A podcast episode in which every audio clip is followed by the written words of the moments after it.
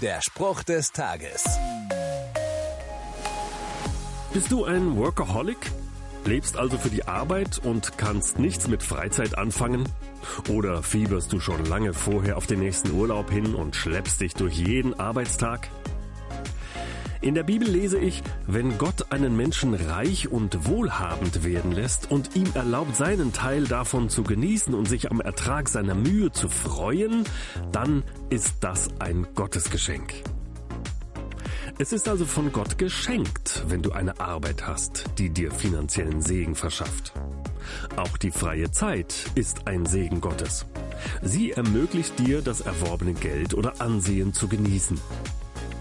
Vielleicht hilft dir dieses Bewusstsein zukünftig die Freizeit, aber auch die Arbeit als das zu erkennen, was es ist. Ein Geschenk von Gott.